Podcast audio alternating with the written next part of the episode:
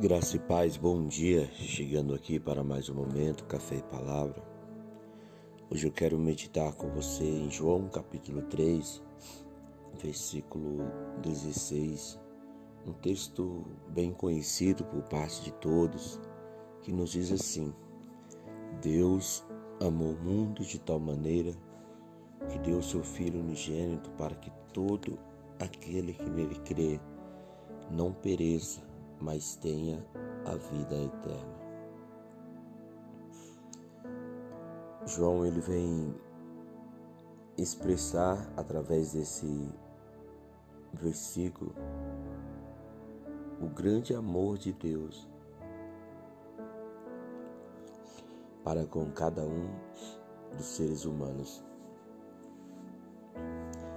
O homem que, conforme Paulo escreve aos Romanos, estava destituído da glória de Deus, havia perdido a comunhão com Deus. Jesus ele veio ser uma ponte para ligar novamente esse homem a Deus. O fato é que Deus ele nos ama com amor incondicional é, independente de se nós servirmos ou ignorarmos, Deus ele continua nos amando. O amor dele é incondicional. Porém, no que diz respeito à salvação,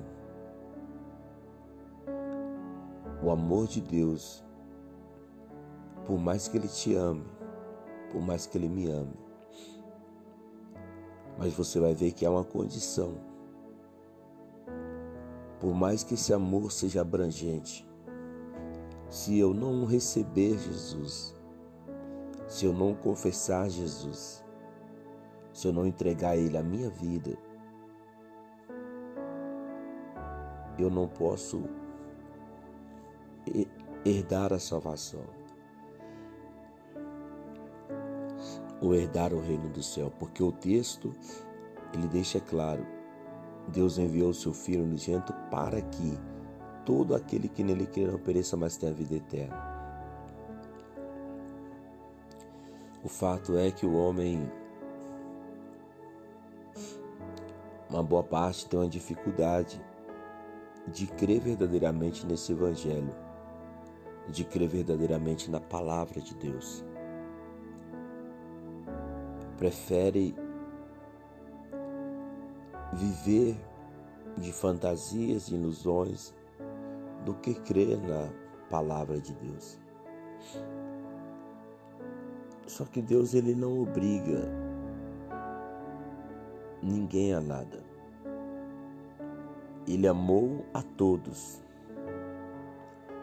E ele recebe a todos que chegarem e vieram até ele nós precisamos entender a urgência e a necessidade que temos de fazer essa entrega ao Senhor. Só Jesus pode salvar, meu irmão. A palavra do Senhor nos diz que não existe outro nome pelo qual devamos ser salvos. Isso está lá em Atos capítulo 4, versículo 12. No discurso de Pedro, cheio do Espírito Santo, Deus toma a boca dele para falar isso. Não existe salvação em nenhum outro nome. Não tem outro meio pelo qual nós devamos ser salvos. Somente Jesus é que salva o vil pecador que se arrepende e que volta para os braços de Deus. Ao escrever esse texto, o Espírito Santo nos traz a mensagem da urgência, da necessidade que todos nós temos de confessar Jesus. Lá em Romanos, capítulo 10, versículo 9, o texto nos diz assim: Se com a nossa boca confessarmos e em nosso coração nós cremos que Deus verdadeiramente ressuscitou dos mortos, seremos salvos. Note bem, se com a nossa boca confessarmos, em nosso coração nós cremos,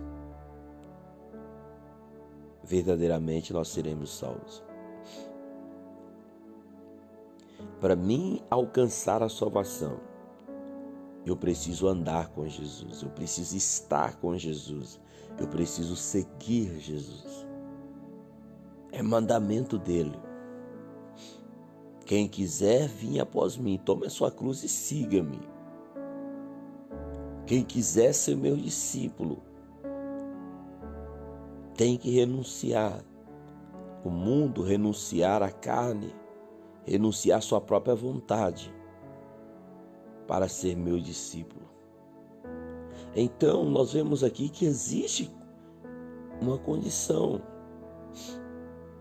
Deus ele quer salvar a todos. Independente de ser branco, moreno, escuro, rico, ou né, com menos, com menos recursos aquisitivos, Deus ele não está olhando a posição social, não está olhando a etnia, não está olhando em que família você nasceu. Não. Ele está olhando apenas uma coisa. Você recebeu Jesus, você confessou Jesus. Porque sem Jesus, meu irmão, é impossível você se salvar. Então, que nesta manhã você possa refletir isso e trazer verdadeiramente Jesus para a sua vida. Ele está batendo na porta. Ele mesmo vai falar lá em João, capítulo 3, versículo 20. Eis que estou à porta e bato. Se alguém abrir a porta, entrarei em sua casa, cearei com ele e ele ceará comigo. Jesus está dizendo: Eu bato na porta, eu não forço, eu não arrombo, eu não é, é, invado a casa de ninguém, eu estou batendo, pedindo a permissão para mim entrar. E a casa que abrir a porta, o coração, a vida que abrir a porta e me convidar para, para entrar, eu vou entrar, cear com Ele e Ele vai cear comigo. Eu deixo essa palavra para sua meditação, meu irmão. Que você possa refletir verdadeiramente se você está em Jesus. Amém? Senhor, meu Deus e meu Pai, no teu maravilhoso nome, eu te glorifico, Pai. Eu te agradeço por um dia o Senhor ter me chamado para ser teu discípulo. Muito obrigado, Senhor. Eu te agradeço, Espírito Santo, por me convencer a andar com Jesus, a estar com Jesus, a renunciar aquilo que eu achava que era certo para seguir Jesus. Obrigado, Espírito Santo. Eu clamo, intercedo ao Senhor pela vida desta pessoa que me ouve. Pai, que o Senhor possa abençoar a vida dela, abençoar a casa dela. Que essa salvação chegue, meu Pai, a todas as famílias, que todas as famílias possam voltar para os teus braços, receber a Ti, Jesus como teu único suficiente Salvador. Pai, no teu nome, eu abençoo esta pessoa que me ouve, no teu nome, ó Pai. Eu declaro sobre ela a tua bênção, em nome de Jesus. Amém. E Deus te abençoe, querido. Tenha um dia de vitória, em nome de Jesus.